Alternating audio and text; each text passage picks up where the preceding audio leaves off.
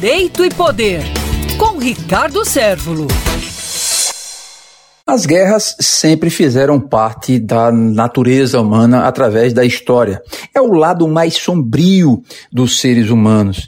Mas isso é disputa de poder. A disputa de poder sempre permeou os indivíduos, permeia os indivíduos e permeará ainda os indivíduos. Não podemos ter uma visão romântica de fora ou pensar que isso vai passar ao largo num processo civilizatório extra refinado.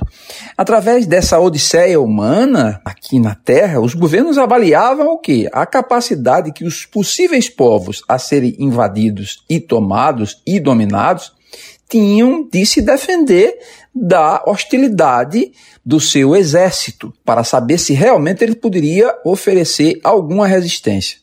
O exército e as armas eram contadas e recontadas e avaliadas nesse cálculo matemático estrategista.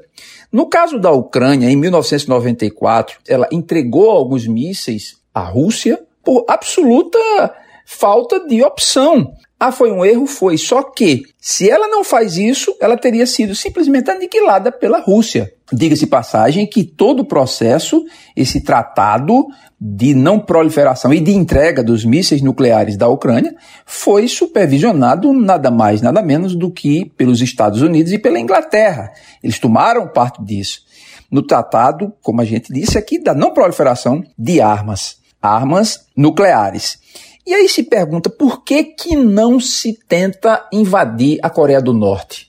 E aí não se vai nenhum tipo de simpatia pela Coreia do Norte, e muito menos pelo regime eh, da Coreia do Norte. É porque a Coreia do Norte tem bomba nuclear, tem míssil nuclear. Basta que lembremos de um episódio que os Estados Unidos mandaram um porta-aviões fazer manobras, fazer exercícios no mar japonês e a Coreia do Norte simplesmente fez um disparo de míssil para alertar, um treinamento no dizer deles, mas era para alertar ao americano, dizendo que se eles continuassem ali, poderia acontecer uma catástrofe de grandes proporções. Resultado: os Estados Unidos retiraram o porta-aviões imediatamente da área. Ou seja, tem um ditado que nunca foi tão atual: se tu queres a paz, prepara-te para a guerra.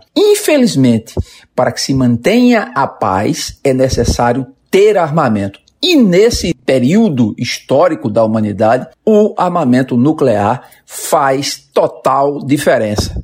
Eis o motivo que a Ucrânia está pagando um preço bem alto por não ter esse poderio que outrora desfrutara.